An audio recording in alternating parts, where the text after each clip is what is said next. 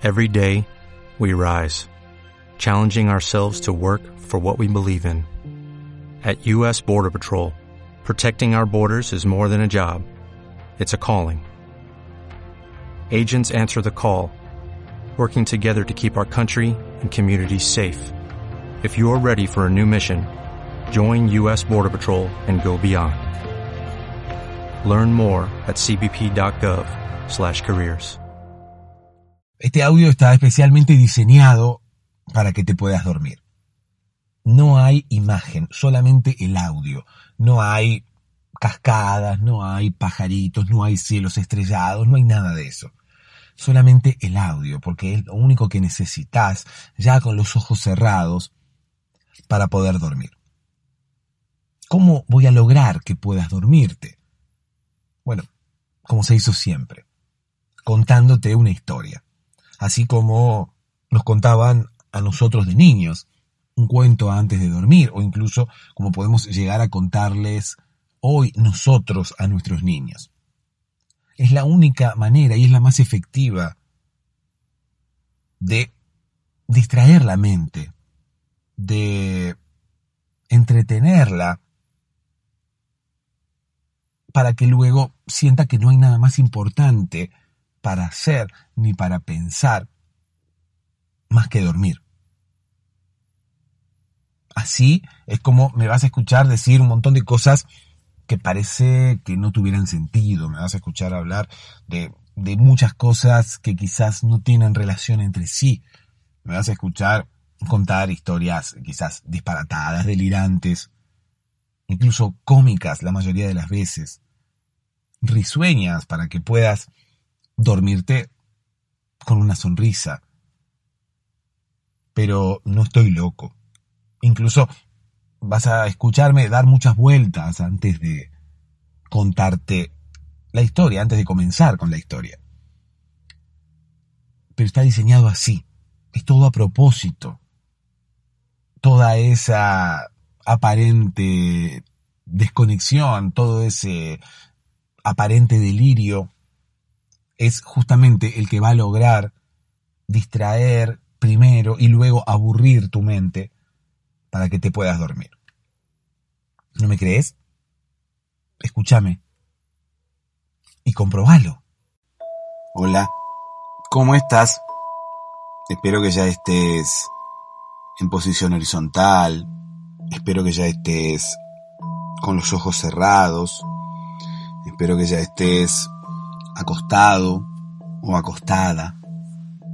Espero que ya tengas tu cabeza en la almohada, apoyada sobre la almohada, no dentro de la almohada, porque estarías ahora mismo, primero, eh, relleno de plumas, o por lo menos con las plumas abrazando tu cabeza, o con alguna goma espuma, ¿no? Depende de, del relleno que tenga que tenga la almohada, porque hay diferentes rellenos para las almohadas. Están las almohadas viscoelásticas, esas también son bastante agradables, supuestamente tienen una tecnología inteligente. Eh, me gustan las almohadas inteligentes porque es como que todo ahora mismo es smart. Eh, yo calculo que eh, la almohada inteligente tiene su origen en eh, la antigua frase de voy a consultarlo con la almohada. Anteriormente, cuando alguien tenía que tomar alguna decisión importante, eh, se refería al hecho de meditar esa decisión o por lo menos tomarse un tiempo para, para dar una respuesta. Y ese tiempo yo, por ejemplo, le pedían una respuesta eh, una noche. Entonces, eh, la persona quería eh, tomarse un tiempo para pensarlo. Y pedía contestar al día siguiente. ¿no? No necesariamente tenía que ser algo súper protocolar, algo empresarial, ni mucho menos, qué sé yo. por ejemplo, no sé, la novia de Pepe le decía, Pepe, escúchame, quiero que nos mudemos a Hawái. Eh, bueno, eh, Mirella eh, voy a consultarlo con la almohada. Mañana te responderé. Ese voy a consultarlo con la almohada, en principio era una cosa así como de dormir.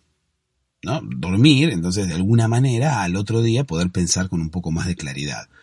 Por el hecho de haber descansado o simplemente por haber meditado la, la cuestión cuando uno dormía, porque bueno, cuando uno duerme parece ser que también puede llegar a pensar o puede llegar a evaluar las cosas.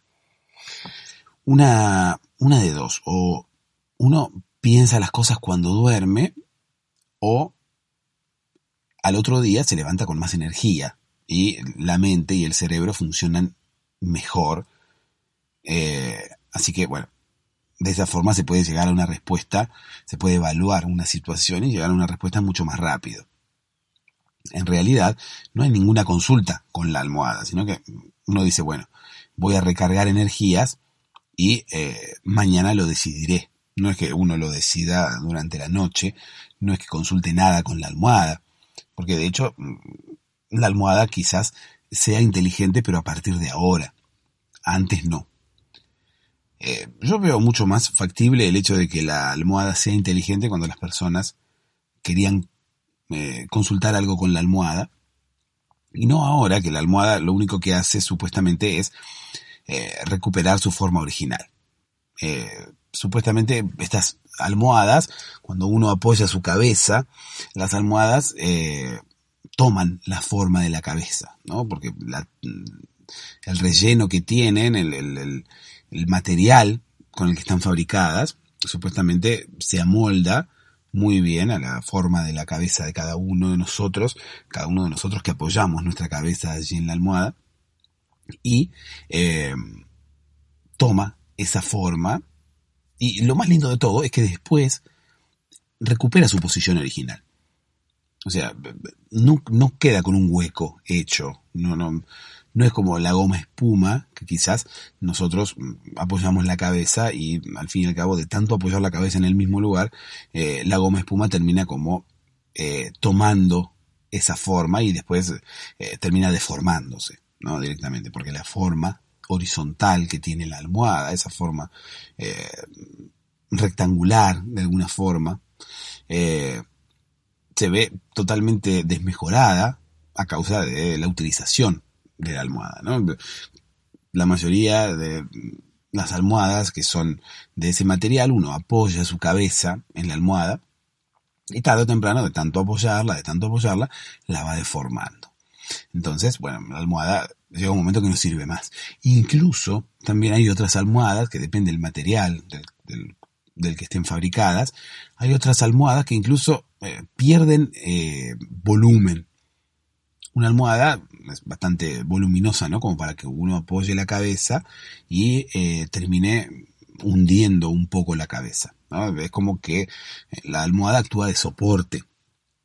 Eh, la almohada tiene que aguantar un poco el peso del cuerpo de forma horizontal. En realidad el peso del cuerpo está distribuido ¿no? entre el colchón y la almohada. Ahora que lo pienso, la almohada quizás no, no, no soporta el peso, sino que lo que hace es eh, rellenar el lugar que queda, ¿no? Rellenar el lugar que queda entre, vendría a ser la espalda, debajo del cuello, hasta la parte superior de la cabeza. Lo que hace es rellenar ese espacio como para que el, el, cuello no, no, como para que no durmamos con el cuello medio torcido, ¿no? Bueno, no importa. El tema es descansar esa, esa zona. ¿No? Porque esa zona de la cabeza, si nosotros ahora mismo saliéramos de nosotros y nos viéramos acostados allí durmiendo, nos daríamos cuenta que, bueno, tenemos toda la zona de la espalda, la zona de las piernas apoyada sobre el colchón, pero la zona del cuello no. La zona del cuello no. La espalda, la parte a donde terminan los hombros, eh, es como si la parte del cuello se metiese hacia adentro, ¿no? si nos vemos de forma horizontal, boca arriba, es como si la parte del cuello se metiese hacia adentro y luego la nuca volviera a salir.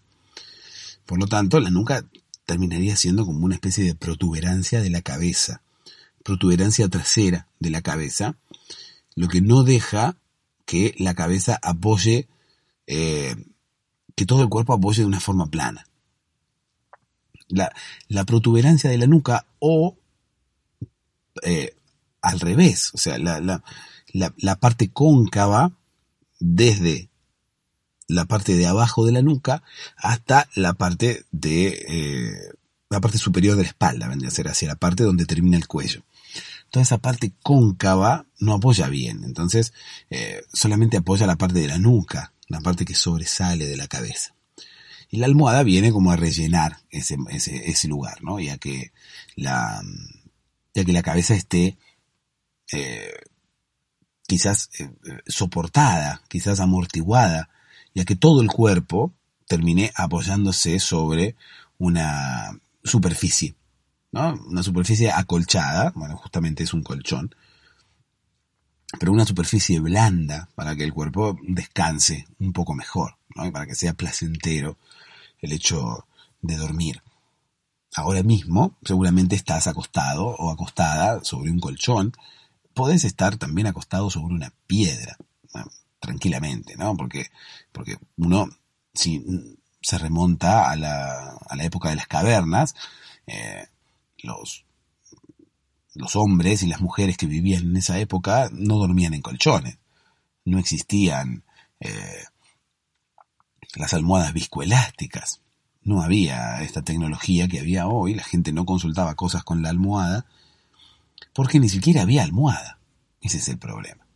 Entonces, bueno, las personas dormían sobre piedras, dormían sobre, qué sé yo, sobre, sobre la tierra, sobre, sobre donde, sobre lo que hubiese, ¿sí? Quizás dormían sobre, sobre pieles, ¿no?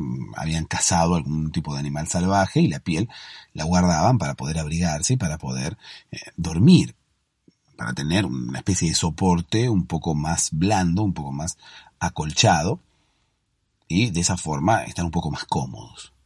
Bueno, a partir de allí nacen las primeras fábricas de colchones, ¿no? Obviamente.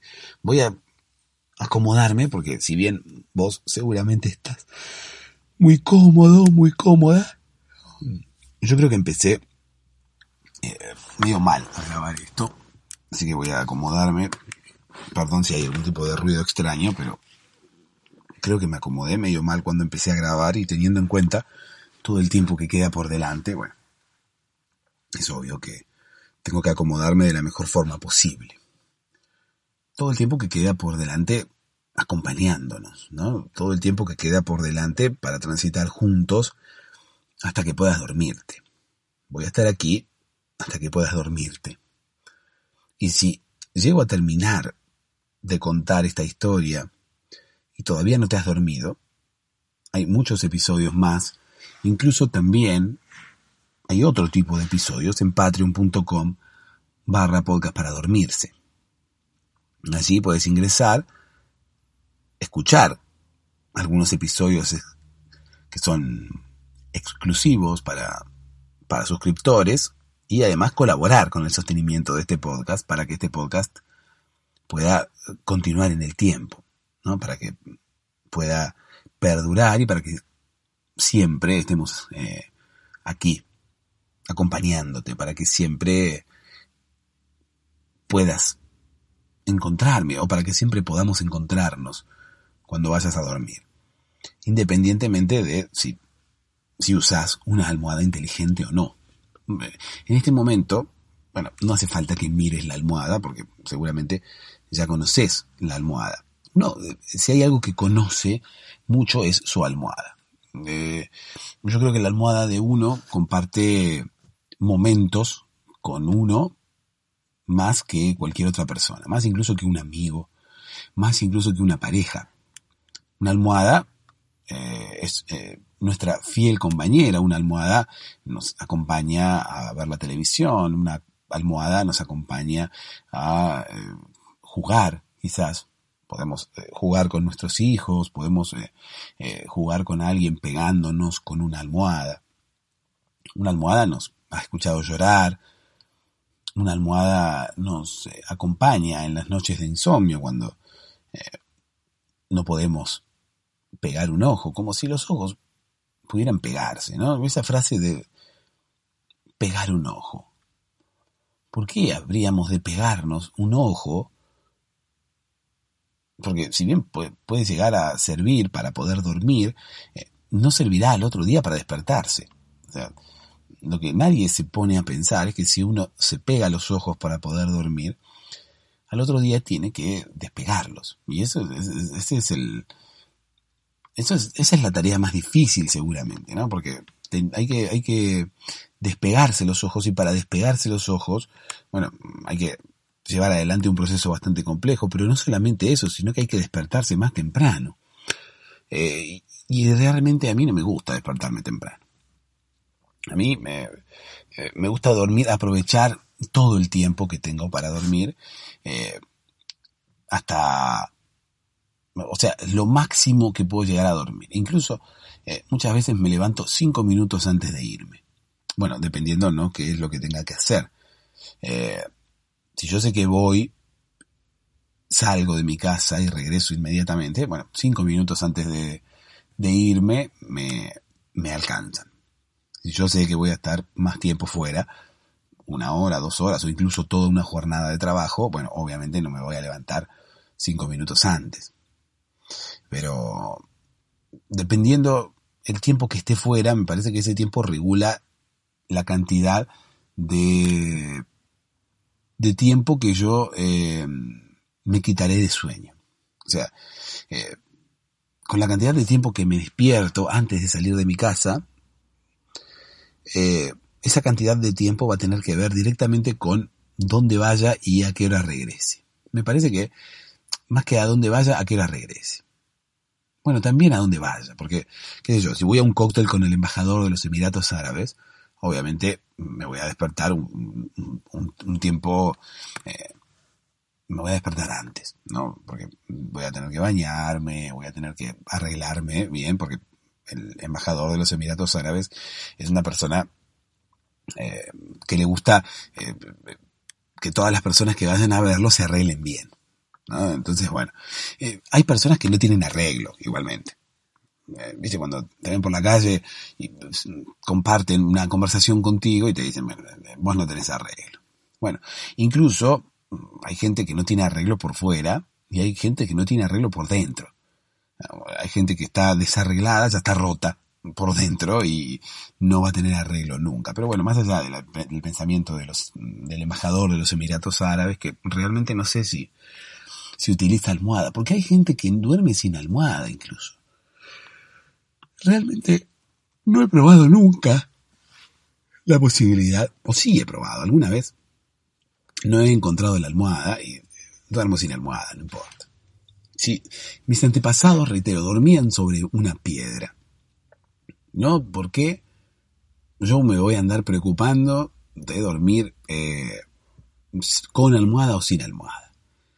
Convengamos que el cuerpo de nosotros, el cuerpo humano, eh, está preparado para dormir sobre piedras.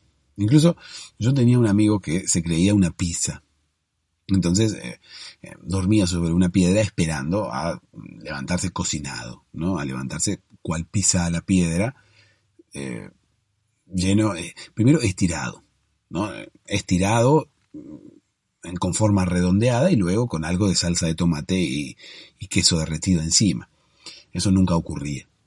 En realidad no es que mi amigo estaba loco, ni mucho menos, sino que soñaba eso. Él se acostaba, tenía algún tipo de sueño medio extraño. Él no quería tener ese tipo de sueños.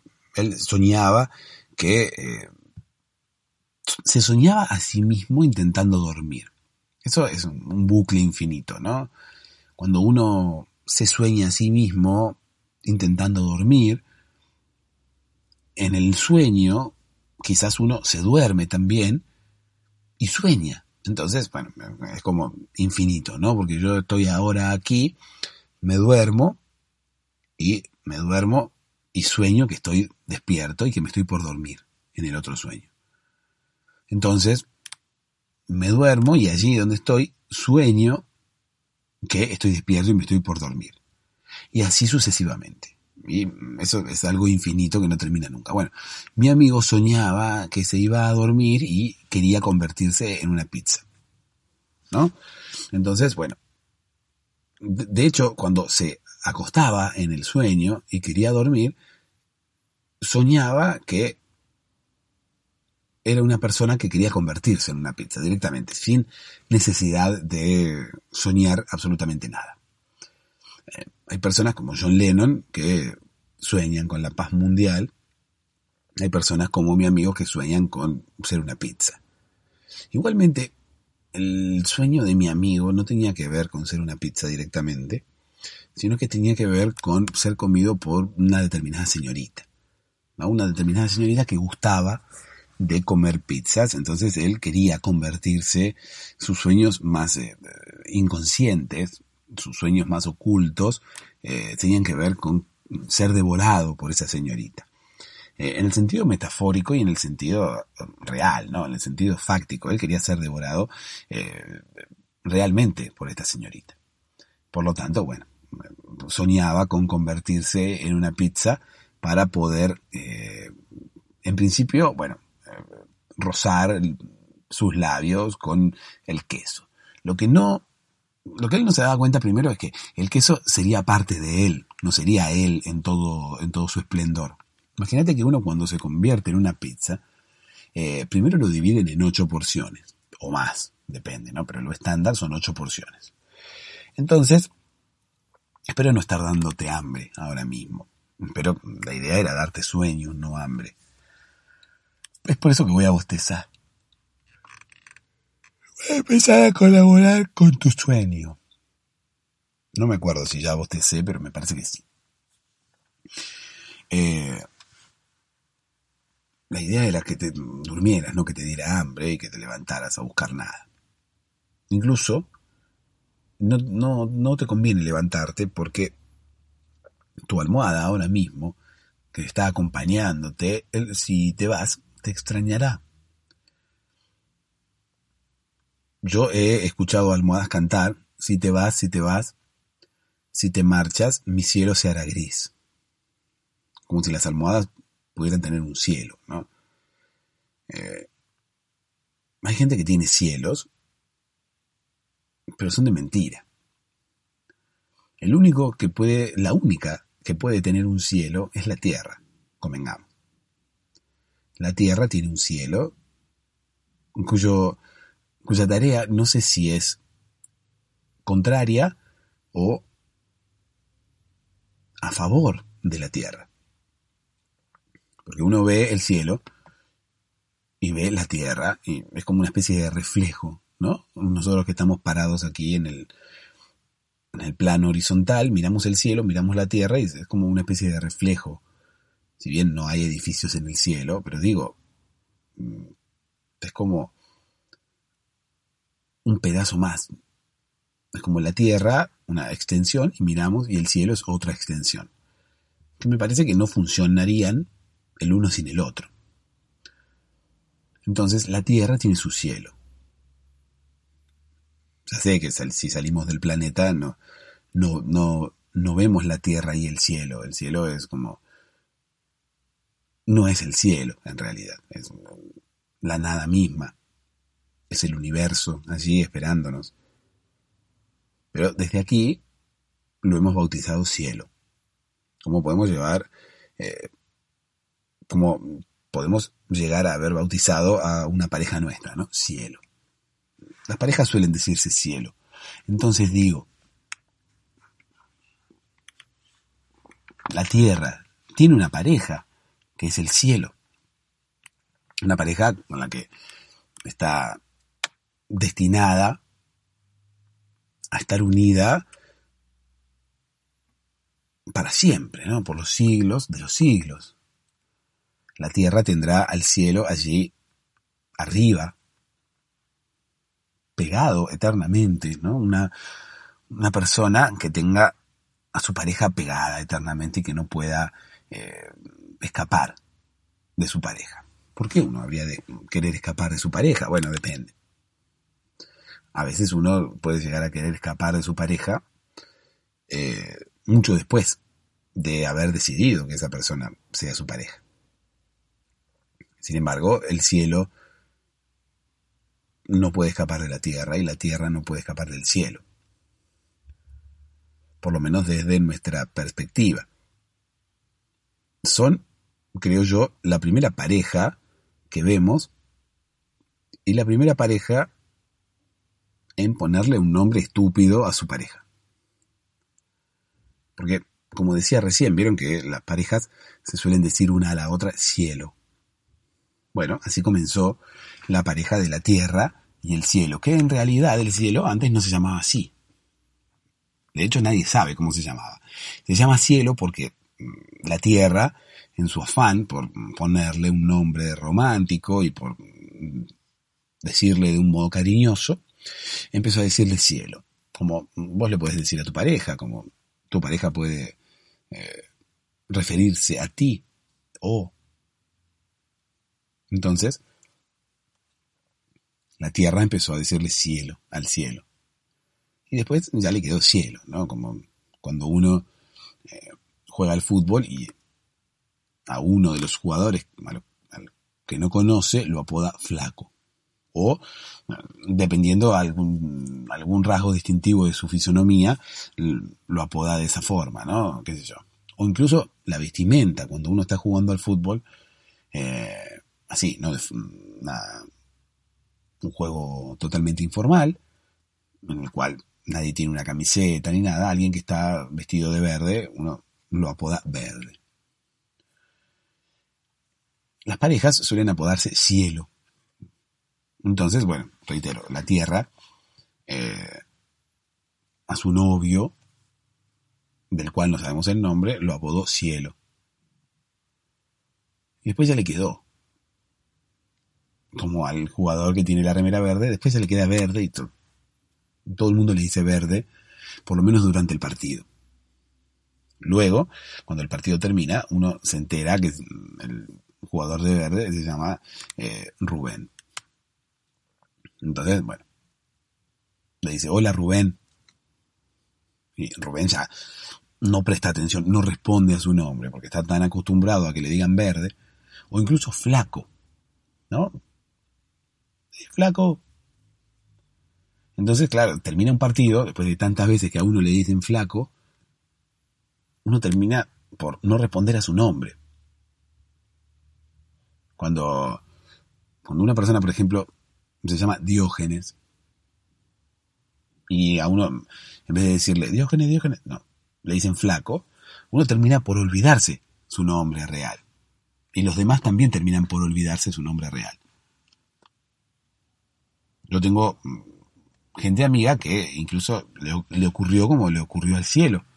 El cielo tenía otro nombre, y empezaron a decir cielo, cielo, cielo, y se borró el nombre. Nadie se lo acuerda. Déjame que te cuente una historia. Esta historia tiene que ver con mi amigo, el flaco. El flaco que tenía otro nombre, pero bueno, luego de un partido de fútbol, todo el mundo se olvidó de su nombre. De hecho, esto pasa con las parejas también. O sea, tanto cielo, mi amor, chiquito, cuchi cuchi, eh, uno termina olvidándose el nombre de su pareja. Bueno, eh, en principio al flaco pobre, del cual yo tampoco me acuerdo el nombre, eh, todo el mundo lo empezó a llamar así en un partido de fútbol. No es el caso de Diógenes, ¿no? Diógenes es un ejemplo que puse de otro amigo, que, del cual sí recordamos el nombre luego, pero eh, nosotros en nuestro, en nuestro círculo de amigos íntimo, eh, y decimos, bueno, círculo de amigos porque primero somos amigos que nos juntamos así en, círculo, ¿no? Cada vez que nos vemos, nos juntamos, hacemos una ronda. Entonces nos agarramos de las manos y empezamos a girar, ¿no? Empezamos a girar cantando canciones. Son canciones de bienvenida. O sea, canciones que cantamos cuando iniciamos nuestra, nuestra juntada, por decirlo de alguna manera. Cuando iniciamos nuestro tiempo juntos. Llegamos, nos saludamos. Bueno, obviamente con el tema COVID empezamos a dejar de besarnos y abrazarnos y demás. Empezamos a saludarnos así con el puño y demás. Eh, entonces cuando llegamos, nos tomamos de las manos, decimos hola Pepe, hola José, hola Flaco. Porque, bueno, no nos acordamos el nombre del flaco, de hecho ni él se lo acuerda. Nos tomamos de las manos y cuando estamos todos, eh, justamente al grito de estamos todos, si todos dicen sí, de hecho cuando alguien pregunta estamos todos, todos pueden responder sí, incluso si no estamos todos. Porque, qué sé yo, nadie se pone a fijarse si están todos o no están todos. Cuando uno, eh, qué sé yo, primero cuando hace una ronda, ¿no? Cuando hace una ronda, uno después termina mareado. Entonces, qué sé yo, si, si, si están todos, no están todos, falta alguien, eh, si alguien se llevó mi billetera, no sé, no sé, estoy muy mareado luego de la ronda, no sé nada, no me preguntes nada después de la ronda. Pero antes, cuando uno está lúcido, podría ubicarse y colaborar con los profes, ¿no? Porque la mayoría de las veces eh, hay profesores, yo recuerdo en mi época de niño, ¿no? Eh, excursiones eh, que tenían que ver con el colegio, y los profes empezaban a contar cabezas, ¿no? Empezaban a contar uno, dos, tres, cuatro, entonces de esa forma sabían si estábamos todos o no estábamos todos. Gran error de los profes, o sea, uno de los niños podría haber sido reemplazado tranquilamente, podría haber sido secuestrado y reemplazado por otro niño y el profesor ni se daba cuenta. De hecho, podría también algún, algún niño eh, haberse ido, haberse perdido cerca del, del camping o cerca del lugar donde, donde hayamos ido y otro niño de otro lugar haberse también confundido y haberse metido en nuestro grupo. Entonces el hecho de contar cabezas no servía de nada, había que contar rostros de últimamente. O sea, de últimamente no, había que, habría que haber contado rostros de última. Ahora sí. Incluso me parece que lo ideal hubiera sido que los profesores hubieran, hubieran tenido una, especie de eh, cámara con reconocimiento facial, como la de ahora. ¿no? Entonces, bueno, con esa cámara hubieran pasado por delante de cada uno de los niños y el software hubiera eh, leído la cara de cada uno y de esa manera se hubiera enterado si todos éramos parte del curso. Eh, si hubiera habido algún niño que se hubiera equivocado y que hubiera eh, se hubiera acercado a, a nuestro a nuestro lugar eh, por error, pensando que era su colegio, eh, bueno, el, software de reconocimiento facial obviamente eh, emitiría una alarma, ¿no? Ah, ah, ah. Entonces, niño intruso, niño intruso. Entonces, claro, el niño avergonzado empezaría a mirar hacia todos lados se daría cuenta de que sus compañeros no son sus compañeros, de que las personas que lo están rodeando no son sus compañeros, y huiría despavorido. Entonces, bueno, ya de esa forma tendríamos la mitad del trabajo hecho. Ya de esa forma, eh, por lo menos, ya tendríamos eh, un niño que no es, lo tendríamos lejos nuestro.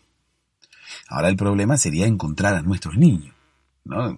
Yo me, pienso profe de esos que te acompañan a las salidas escolares, bueno, de esa forma huiría el niño que no es. Ahora hay que encontrar al niño que es.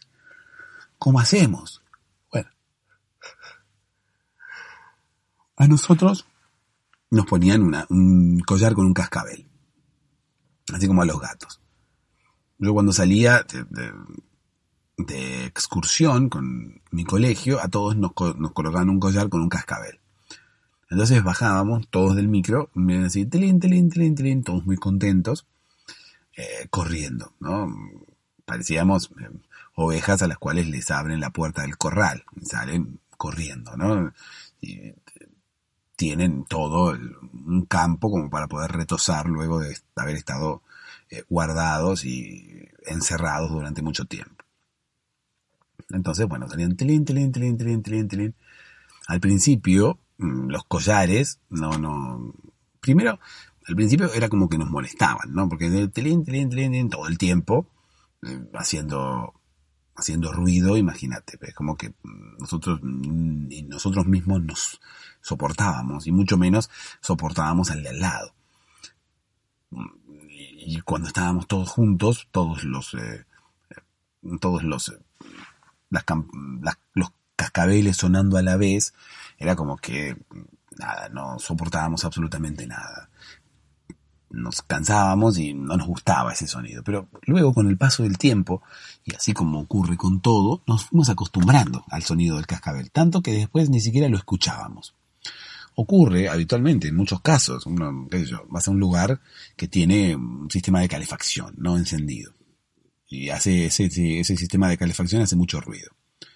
Cuando llegas, bueno, entras y del silencio del cual eh, provenís difiere mucho con el sonido que se encuentra dentro de ese lugar, ¿no?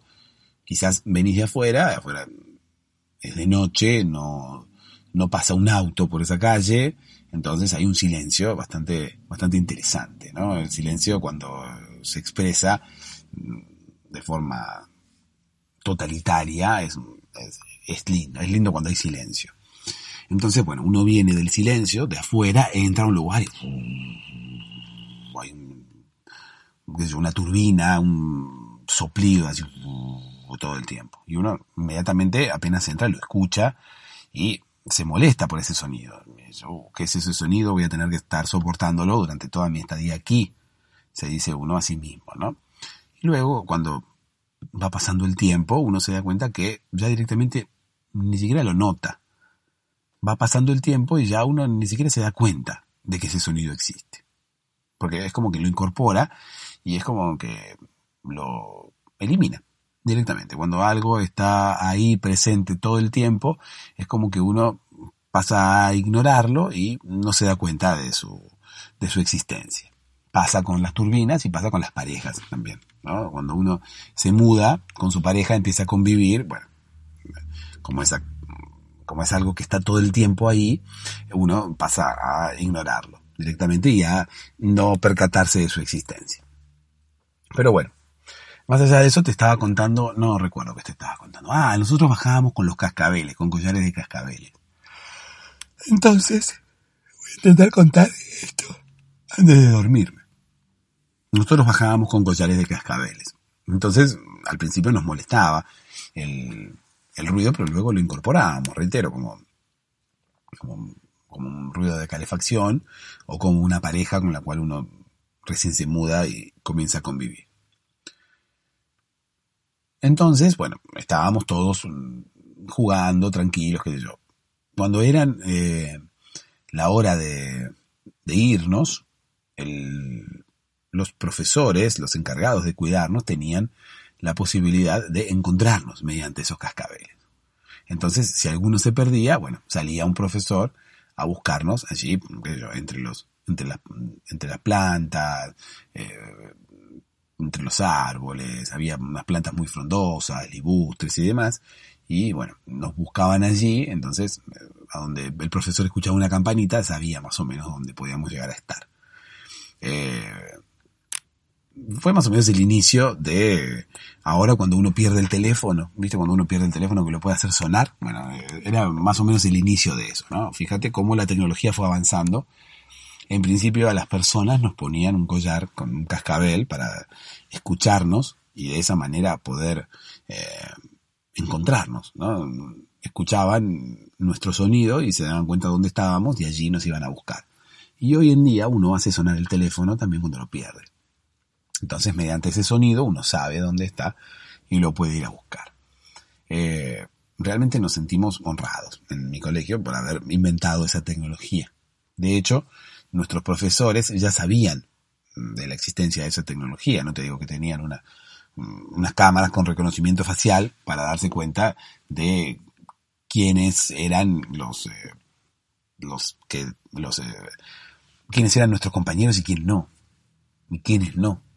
Sea, tenían una cámara de reconocimiento para darse cuenta quiénes pertenecían al colegio y quiénes no pertenecían al colegio. Y luego, bueno, el cascabel. El cascabel para encontrarnos cuando no estábamos. Ahora que lo pienso, hubiera sido mucho más fácil también para darse cuenta quién no pertenecía al colegio, fijarse si no tenía cascabel. Porque nosotros teníamos cascabeles, pero los demás colegios no. Bueno, los demás colegios no al principio, porque después medio como que la idea de mis profesores eh, la copiaron todos. Entonces después todos tenían cascabeles. Y al todos tener cascabeles era difícil encontrarnos. Porque claro, cuando uno se perdía antes, uno tenía el sonido del cascabel y el profesor iba a buscarte y eh, escuchaba el sonido del cascabel y decía, acá está, el estúpido este está atrás de aquel árbol. Pero cuando íbamos muchos colegios al mismo lugar, por ejemplo un camping, eh, había mucho, muchos colegios a la vez en el mismo lugar, y había muchos niños que se perdían a la vez, una vez que empezaron todos a usar el cascabel, eh, ahí se pudrió todo. Porque claro, imagínate, iba un profesor a buscarte porque vos te habías perdido y no te encontraba nunca, porque claro, escuchaba muchos cascabeles por todos lados. O escuchaba un cascabel y decía, acá está. Resulta que no, que era uno de otro colegio. Entonces, claro, era difícil después encontrarnos. Eso le dio lugar después a los tonos de llamada. Imagínate, Imagínate, ¿por qué hay diferentes tonos de llamada? ¿Por qué uno puede poner canciones como tonos de llamada del teléfono? ¿Por qué uno puede poner diferentes sonidos como alerta de mensaje del teléfono? Porque si los teléfonos vinieran todos de fábrica con el mismo sonido, no es como el teléfono de una casa. El teléfono de una casa suena dentro de la casa. Entonces no hay problema. Suena el teléfono en la casa, suena el teléfono, hay que ir a atenderlo. Los teléfonos móviles son diferentes. Si uno está por la calle y suena un teléfono móvil, uno no sabe cuál es el teléfono móvil que está sonando.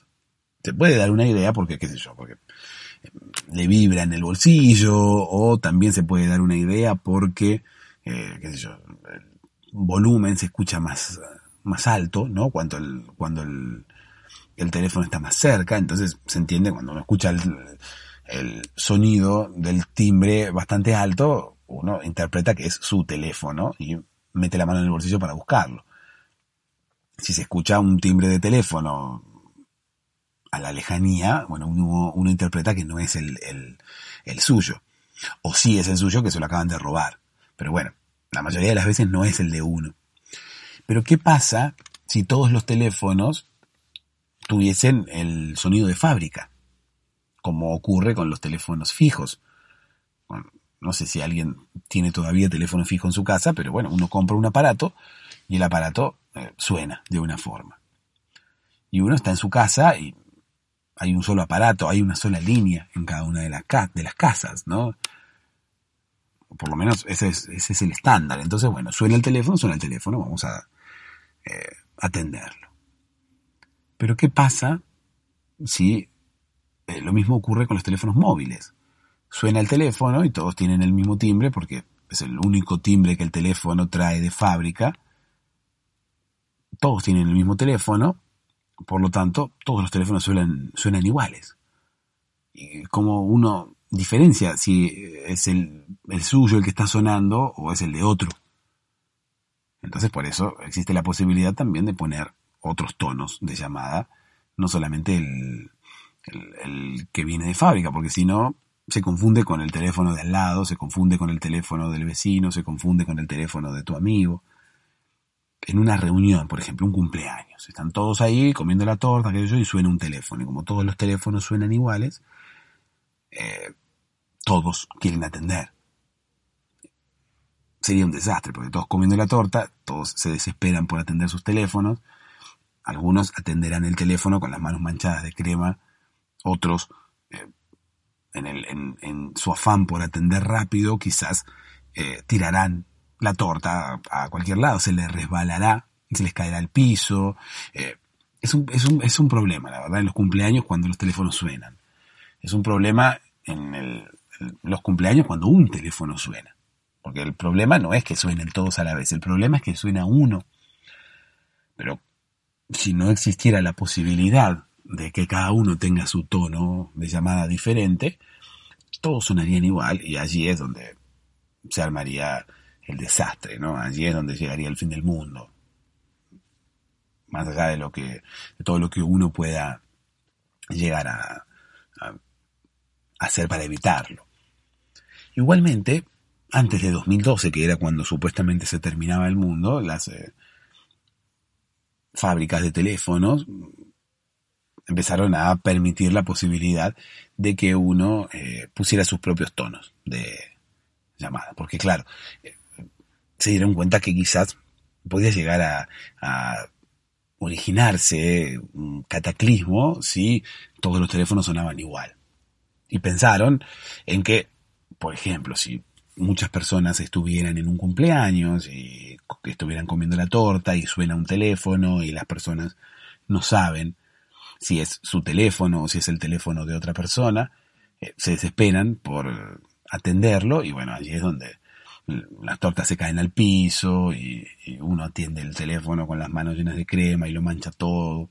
Entonces, los fabricantes de teléfono, previendo este caos, es que allí en 2012 fue cuando permitieron que los teléfonos sonaran de forma diferente, cada uno. ¿Para qué? Para que uno pueda, cada uno pueda reconocer su propio teléfono. También existe la posibilidad de que, bueno, al uno poder personalizar el timbre, poder personalizar la forma en la cual suena su teléfono, eh, dos personas hubieran elegido el mismo timbre. Por ejemplo, una canción de Chayanne, ¿no? Por ejemplo, la canción Torero. Hay que ser torero, poner el alma en el ruedo. Entonces, claro, uno suena la canción Torero de Chayanne, y hay que ser torero, y dos personas a la vez eh, intentarían eh, meter su mano en el bolsillo rápidamente como para poder eh, atender el teléfono sin saber cuál de los dos teléfonos es el que está sonando, porque los dos habían elegido la canción de Chayanne para que sonara su teléfono. incluso habrá alguno que intentará eh, atender rápidamente su teléfono para evitar que los demás escuchen que tiene una canción de Chayanne como, como tono de llamada, pero bueno, sobre gustos mm, no hay nada escrito. En fin, eh, estaba contándote la historia de mi amigo el flaco, o todavía no terminé de contar lo de los collares y los cascabeles. Eh, no recuerdo. En realidad no recuerdo qué ocurrió con los collares y los cascabeles. Bueno, el problema es que eh, después empezaron a usar todos los, eh, los eh, cascabeles, todos los niños de todas las escuelas, por lo tanto después a los profesores ya no les servía como para ubicar a los niños. Lo mismo ocurre, lo mismo que ocurre con los teléfonos, ocurre con las alarmas de los automóviles. Seguramente alguna vez has estado en algún, mm, alguna reunión o en algún lugar donde, donde hay varias personas además de ti, y se escucha fuera que suena la alarma de un auto. Y muchas personas salen a la vez, pensando que puede llegar a ser la alarma de su auto. Eso, eso mismo ocurre con los teléfonos. Hay algunos que no. Hay algunos que si bien la alarma del auto no se puede personalizar, uno no puede poner la canción Torero de Chayanne para que suene si a uno le quieren robar el auto. ¿No? Es más, yo pondría alguna otra canción, ¿no? Para que, para que suene cuando a mí me quieren robar el auto. Eh, qué sé yo, por ejemplo, pondría una canción de Pimpinela, ¿no? Entonces, cada vez que alguien me quiere robar el auto, me quiere abrir el auto, eh, que suene una canción de Pimpinela ahí donde se están peleando Joaquín y Lucía y, y qué sé yo, ladrón por ahí se asusta y sale corriendo. O piensa que hay una pareja dentro. ¿No? Piensa que hay una pareja dentro peleándose y no hay nada peor que una pareja peleándose dentro de un auto. Yo me alejo de las parejas que se pelean dentro de los autos, incluso manejando. A veces voy manejando y miro por la ventanilla y al lado, en el auto de al lado, hay una pareja discutiendo. Yo digo, bueno, mejor me alejo porque en cualquier momento esto puede llegar a terminar mal. Entonces una canción de Pimpinela, con la, pareja discutiendo puede llegar a ser eh, eh, disuasiva lo que tiene que ver con un ladrón que quiere abrirme la puerta del auto. Más allá de eso, eh, uno puede, uno no puede personalizar la alarma de su auto. Pero hay muchas personas que saben cómo suena la alarma de su auto, porque tienen diferentes marcas. Entonces hay alarmas que suenan de una forma y alarmas que suenan de otra. Entonces te vas a encontrar en una reunión, suena una alarma fuera y uno dice, no, no, es, el mío, es el mío. Y sale. ¿No? Y de hecho, claro, es el de él porque la conoce. Pero también puede ocurrir, de la misma forma que ocurre con los teléfonos, que haya dos personas que tengan su auto con una alarma de la misma marca. Entonces, ¿qué pasa? Ahí van a tener que salir los dos para ver cuál de los dos es. Incluso muchas veces uno no sabe cómo suena la alarma de su auto porque nunca, nunca se lo han robado. Entonces, bueno, uno no sabe cómo suena la alarma de su auto, entonces la mayoría de las veces ocurre que cuando suena la alarma de un auto, eh, salen todos a ver si es el auto de uno o no. Así como pasa con los teléfonos. Ah, habría que poder personalizar, reitero, los ruidos de las alarmas de los autos. Entonces, uno, cada uno le pone la canción que quiera. Una de Pimpinela, una de Chayanne. Eh, bueno, la de Chayanne no sé. Pero bueno, sí, ¿por qué no? Reitero, sobre gustos no hay nada escrito. Uno pone una canción de Chayanne, eh, pero eh, no torero. Por ejemplo, yo pondría Salomé. Salomé es una linda canción para que suene como alarma del auto. ¿No? O si no, eh, no, sí, Salomé. Salomé era una canción bastante, bastante alegre. ¿no? Entonces esa canción, cada vez que alguien, por ejemplo, me rompe el vidrio del auto, que aparezca Chayanne cantando, y no me acuerdo, mm, Salomé, baila que el ritmo te sobra, acércate un poquito, Salomé. ¿no? Entonces, eh, cuando la persona rompe el vidrio con el codo, ¿no? Hace pum, rompe el vidrio, le pega un codazo, inmediatamente empieza a eh, sonar Chayanne, pero desde el estribillo. ¿No? No me gustaría que empiece la canción. No. Me gustaría que empezara desde el estribillo, ya directamente. Baila que el ritmo te sobra, baila que baila me. Acércate un poquito, Salomé. ¿No? Lo, lo, lo peor que podría ocurrir en ese momento es que no sea un ladrón quien está rompiéndome el vidrio del auto, sino que sea una ladrona. Y que la ladrona se llame Salomé. Eso sería lo peor que me podría pasar. ¿Por qué? Porque si yo pongo la canción Salomé de Chayanne como alarma del auto. Entonces, viene una ladrona a robarme, qué sé yo, algo, una pertenencia que yo tenga dentro del auto, y la ladrona se llama Salomé. Rompe el vidrio y, e inmediatamente empieza a sonar, baila que el ritmo te sobra, acércate un poquito Salomé. Entonces, claro, Salomé, la ladrona, entenderá esto como una invitación del auto a que ella se acerque, cuando en realidad la alarma tendría que eh, ayudar a que el ladrón se aleje. Si yo pongo la canción de Chayanne, eh, acércate un poquito Salomé, va a invitar a que la ladrona se acerque. Se acerque, tome el bolso con joyas que yo había dejado prudentemente en el asiento trasero del auto y se lo lleve. Así que me parece que no, no voy a poner la canción de la canción de Chayanne como alarma de auto, por lo menos por ahora. No esa, no esa, capaz que pongo otra. ¿Qué yo? Por ejemplo, completamente enamorados. Completamente enamorados. Como borrachos, yo no sé de qué. Bueno, esa sería lenta, ¿no? Me gustaría más una canción movida. Eh, reitero, estilo eh, Chayanne o estilo Provócame. Provócame también. Sería una linda canción para tener como alarma de auto, ¿no? Que alguien venga, quiera abrirte la puerta del auto y suene inmediatamente, provócame, mujer, provócame. Y el coro también. Sería eh, realmente eh, eh, disuasivo, me parece. ¿Por qué? Porque si bien la alarma quizás no repela la acción de, del malhechor o de la malhechora, eh, quizás llame la atención de las personas que están alrededor, que inmediatamente cuando la canción de Chayanne comience a sonar, eh, se pongan a bailar. Entonces, si todos se ponen a bailar alrededor de mi auto, eh, el ladrón o la ladrona, obviamente se encontrará como rodeado de personas que quizás no saben que ella quería robar, pero bueno, cuando un ladrón quiere robarte el auto, obviamente quiere hacerlo en, con el mayor sigilo y inmerso en la mayor de las soledades, ¿no? No le gusta robar cuando toda la gente lo está mirando.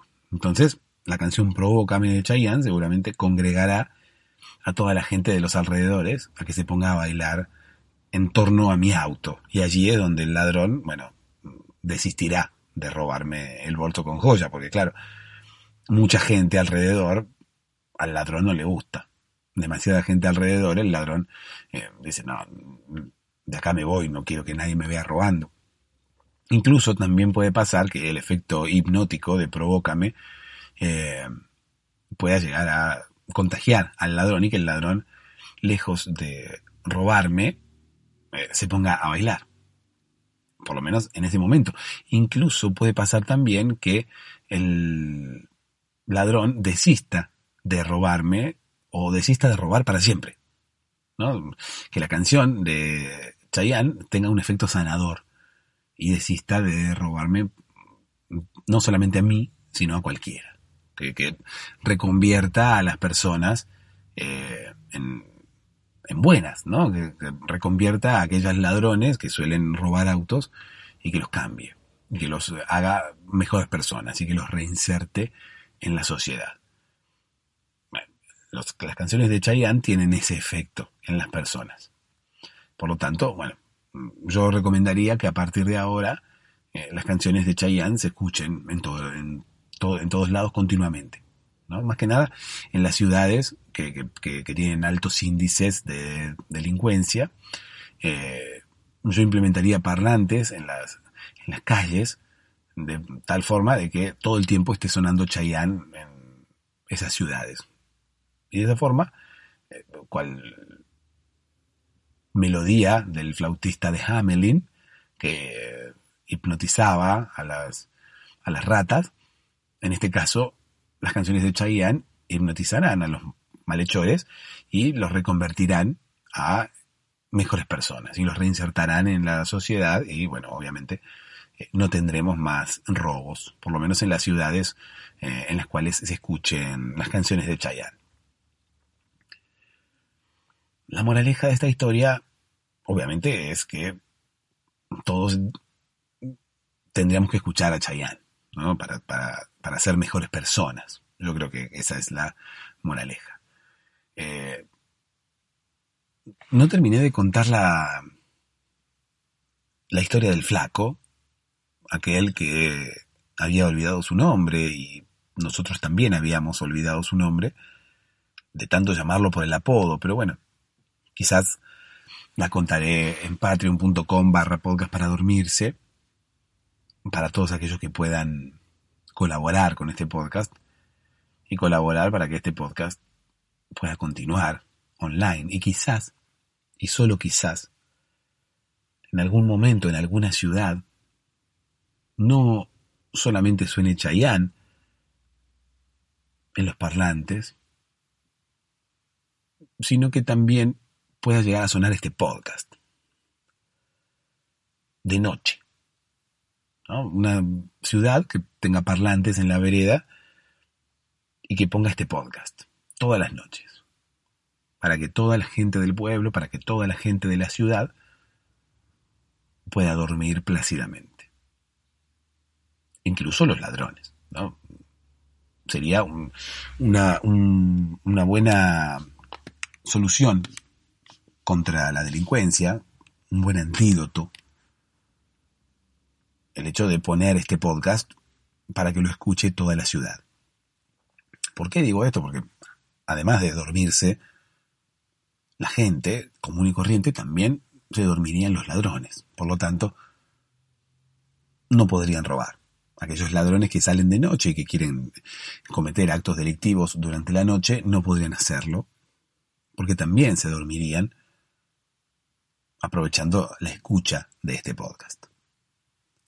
Así, quizás otras ciudades vayan contagiándose y haya un momento en el cual todas las ciudades de habla hispana tengan parlantes en la calle y a una determinada hora de la noche reproduzcan los episodios de este podcast para lograr que su población concilie el sueño y duerma plácidamente, así como así como lo vas a hacer vos. Dulces sueños.